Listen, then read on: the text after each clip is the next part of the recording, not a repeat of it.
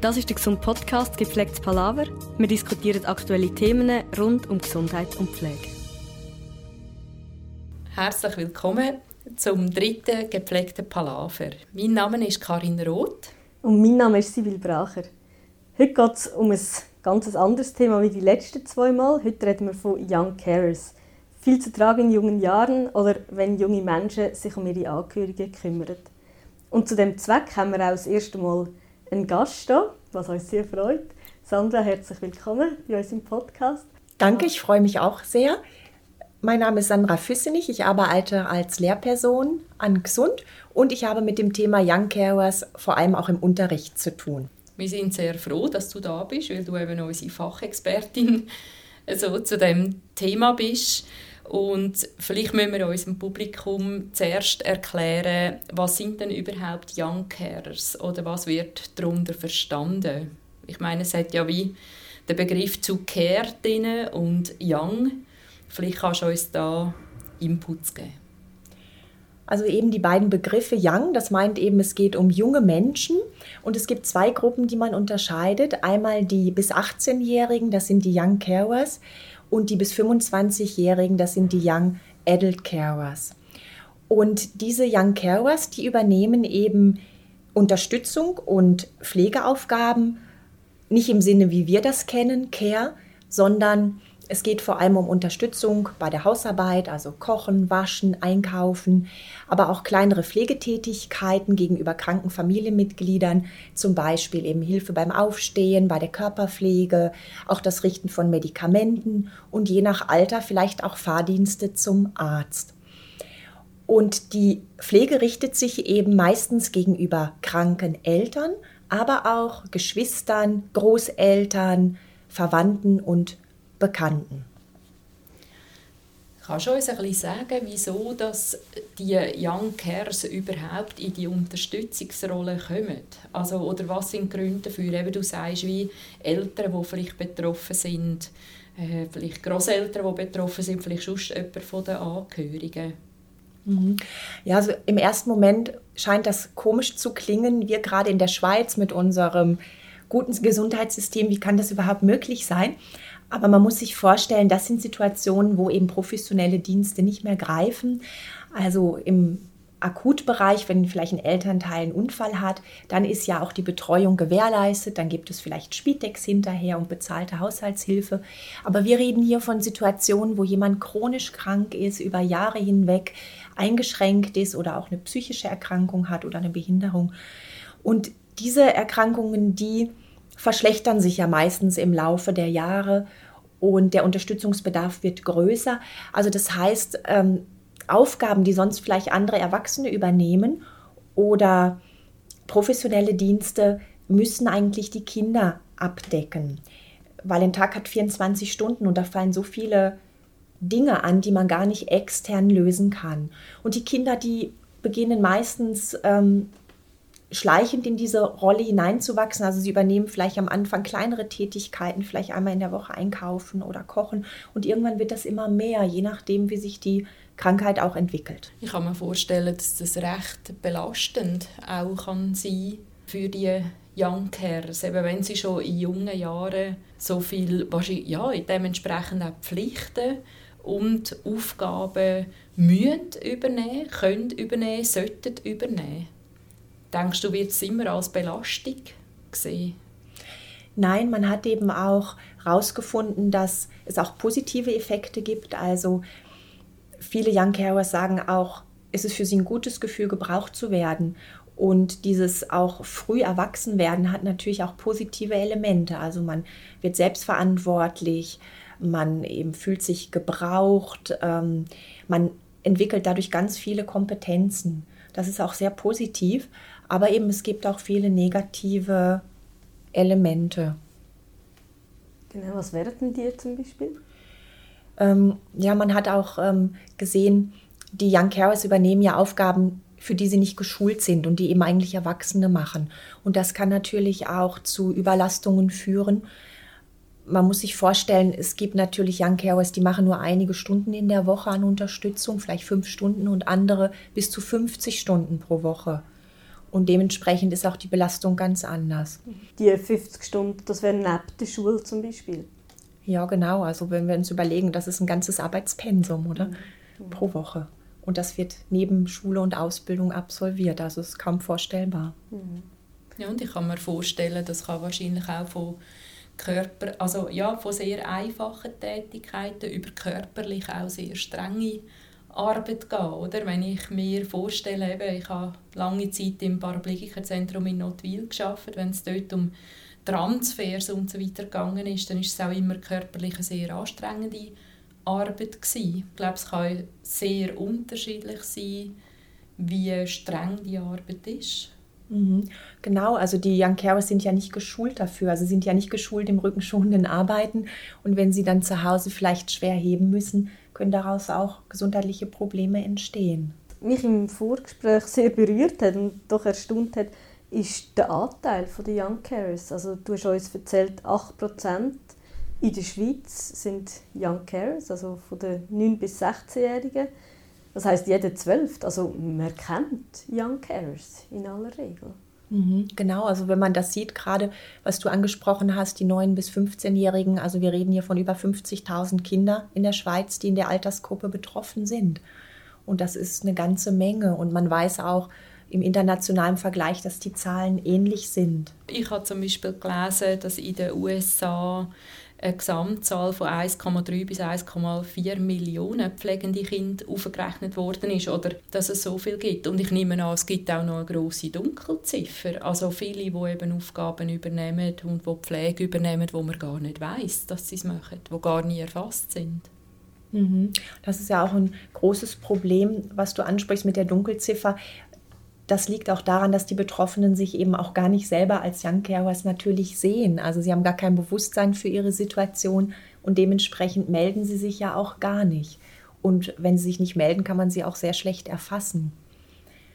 Man ja. weiß ja auch von den pflegenden Angehörigen, was für eine Entlastung und Arbeit die übernehmen im Gesundheitssystem. Das ist unbezahlbar. Ja, ich habe mir auch überlegt, wenn man die Zahl eben rechnet, wie viel von unseren eigenen Studierenden da an der Gesund sind echt nebst dem, dass sie eine Ausbildung zur Pflegefachfrau, Pflegefachmann machen, auch selber noch betroffen als Young Carer. Wissen wir das überhaupt? Wenn man mit diesen 8% würde rechnen dann könnte man echt die Studierendenzahl aufrechnen. Sandra, vielleicht weißt du mehr darüber, ob es denn nicht sogar eher eine Verschiebung gibt, dass Leute, die Erfahrungen haben in der Pflege von Angehörigen, ob es eher dann im Pflegeberuf einsteigen oder ob es das Gegenteil auslöst und sie sagen, oh nein, lieber nicht. Oder ob es da statistisch gar nichts dazu zu sagen gibt. Mhm, das ist ganz interessant. Man hat herausgefunden, dass überproportionale viele von den Young Carers in soziale Berufe oder eben in Gesundheitsberufe einsteigen, wahrscheinlich eben auch durch ihre Sozialisierung in der Kindheit.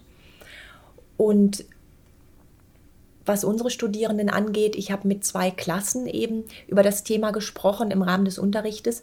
Und es waren viel mehr, die ihre Erfahrungen auch als Young Carers offenbart haben. Und ich war ehrlich gesagt ziemlich überrascht, dass es so viele sind. Viele konnten das zwar auch ganz gut ähm, handeln zwischen Schule und ihrer ähm, Pflegeaufgabe oder Betreuungsaufgabe, aber was alle auch gesagt haben, dass sie niemals irgendwo einbezogen worden sind. Also sie wurden nie gefragt, sie haben nie Informationen bekommen, ob das jetzt vom Hausarzt war oder je nachdem, wenn Elternteile ins Spital mussten. Ähm, das war für sie ein großes Manko. Hm. Ja, das kann ich mir noch vorstellen. Du übernimmst eigentlich wie eine wichtige Rolle als pflegende Angehörige und wirst trotzdem nicht mit einbezogen ja, wenn es auch vielleicht um relevante Entscheidungen geht oder auch nachgefragt wird, wie funktioniert denn das überhaupt die und wie schätzt du vielleicht auch den Gesundheitszustand überhaupt ein? Und das wäre eine wichtige Aufgabe auch der Pflege und daran fehlt es natürlich, weil das so ein junges Thema ist und so unbekannt, dass man, sobald man auch das Gefühl hat, da sind Kinder, Jugendliche, die übernehmen Unterstützungsaufgaben, dass man sie einbezieht im Sinne der familienzentrierten Pflege und sich quasi mit ihnen an einen Tisch setzt und mal schaut, ja, was macht ihr denn eigentlich konkret und braucht ihr Unterstützung? gerade wenn sich auch Therapieanweisungen ändern. Mhm. Und allenfalls natürlich auch schaut, brauchen sie selber Unterstützung, sind sie überfordert mit der Rolle. Das finde ich einen guten Hinweis. Der Fall, den ich ganz noch plastisch vor mir hatte, haben es wie zwei Lager gegeben, die, die verteufelt haben und gefunden haben, es geht nicht, das Kind mithelfen. Und die, die gefunden haben, wow, was die Kinder alles können leisten können. Hergesessen mit dem Kind, so wie du jetzt das beschrieben hast, das ist niemand so ein ganz konkret, du hast schon gesagt, Betreuung, auch pflegerische Aufgaben, die die Kinder übernehmen. Gibt es da noch, weißt, konkreter, wie viel, wie pflegeabhängig die Angehörigen sind? Gibt es noch bisschen konkreter, was geleistet wird die Heime? Ja, man hat das versucht jetzt in der Schweiz so ein bisschen zu kategorisieren. Also man hat eigentlich so Kategorien gemacht, Kategorien gemacht, wenig Pflege, mäßige Pflege, hohe Pflege und ein sehr hoher Pflegeaufwand. Und erstaunlich war, dass man gesehen hat, dass die Kategorien sehr gleichmäßig verteilt sind. Also es gibt in dem Sinne gleich viele Kinder, die wenig Unterstützung leisten und genauso viele, die eben sehr viel Unterstützung bieten. Das ist eigentlich schon gut, dass es überhaupt einmal erfasst wird ja, wahrscheinlich, wenn es erfasst wird, eben darüber geredet wird, so wie wir das heute machen, auch informiert wird, ist das vielleicht auch schon ein erster Schritt überhaupt zur Sensibilisierung vom Thema. Und du hast uns auch erzählt im Vorgespräch, dass andere Länder da schon ganz anders unterwegs sind. Also beispielsweise Großbritannien und Australien haben schon systematische Ansätze zur Identifikation und Unterstützung von Young Carers und bei uns in der Schweiz muss eigentlich erst zuerst eher noch das Bewusstsein dafür entwickelt werden. Was siehst du so, was müsste sich so gesellschaftlich und vielleicht politisch auch tun, damit wir das Thema besser können kommunizieren, aufgreifen, behandeln?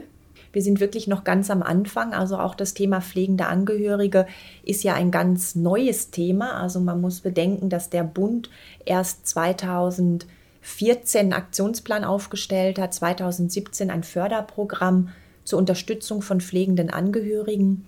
Und dazu gehören ja auch die Young Carers.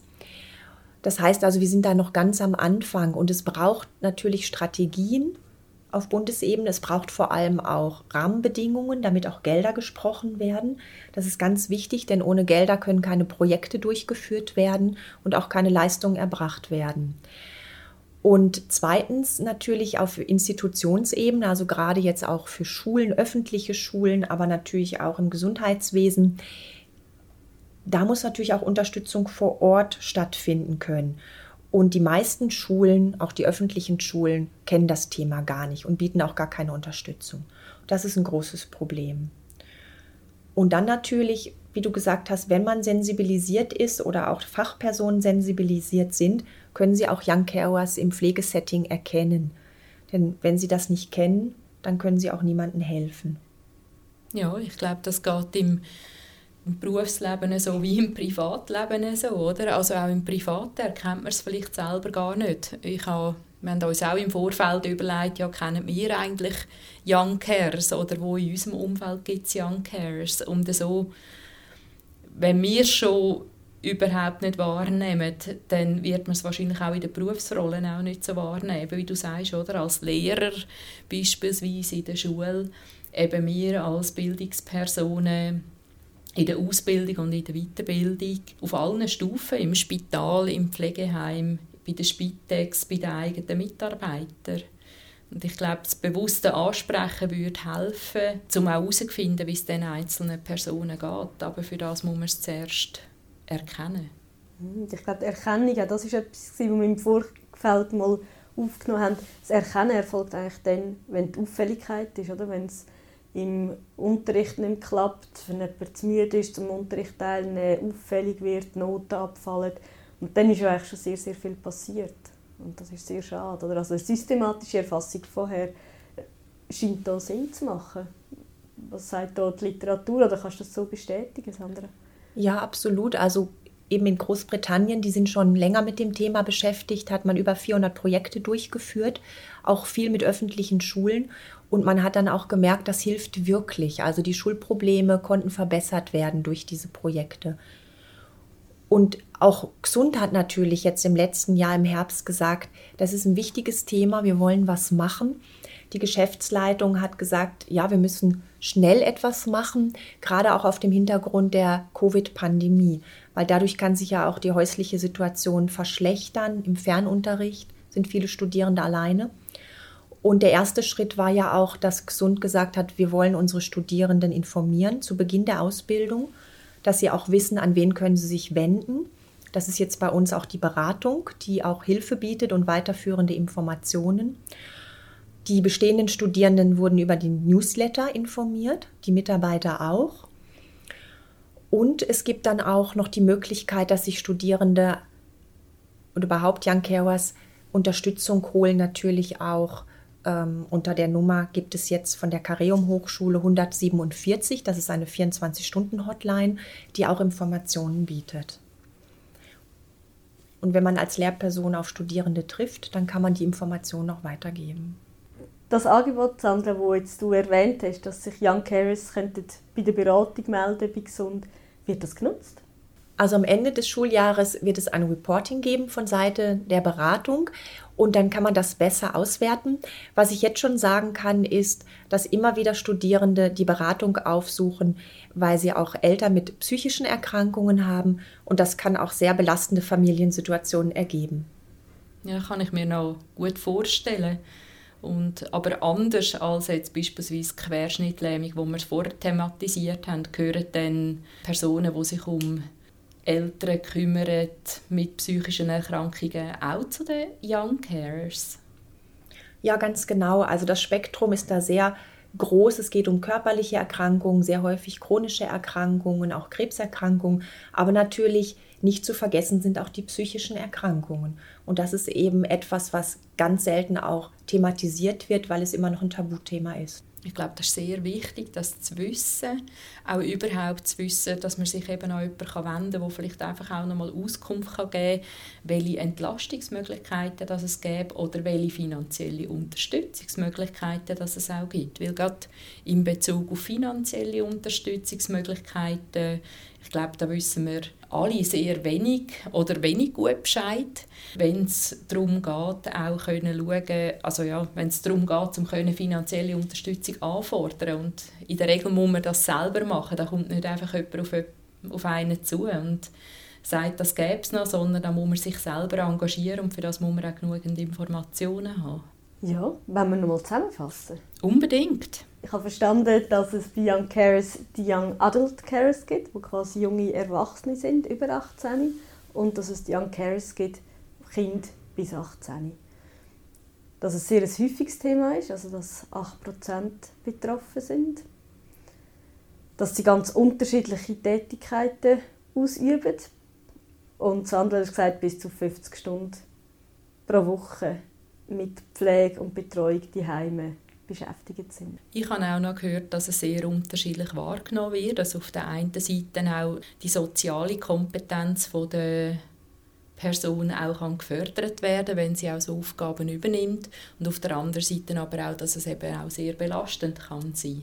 Und was ich eben ganz wichtig finde in der Phase, was ihr auch angesprochen habt, eben, dass man darüber redet. Also jetzt in der Öffentlichkeit bei Fachpersonen sensibilisieren. Das ist jetzt der erste Schritt, damit man auch weiter was verändern kann. Und das ist ja auch genau das, was wir hier mit dem Podcast gemacht haben. Darum finde ich das auch so toll und habe mich auch gefreut, dass wir uns hier heute zu dem Thema zusammensitzen. Und ich danke ganz herzlich für die Möglichkeit heute. Dankeschön. Ja, danke vielmals, Sandra, bist gekommen. Wir haben uns auch mega gefreut, dass wir heute das erste Mal dich als Gast haben dürfen begrüßen. Und ja, wir hoffen, es hat wiederum Spass gemacht zum Zuhören. Und wir sagen bis zum nächsten Mal und wünschen euch eine ganz gute Zeit. Tschüss zusammen. Tschüss zusammen. Tschüss zusammen. Das war der gesunde Podcast. Wir freuen uns, wenn ihr wieder einschaltet, wenn es das nächste Mal heisst, gepflegtes Palaver. Habt Sorge und bleibt gesund.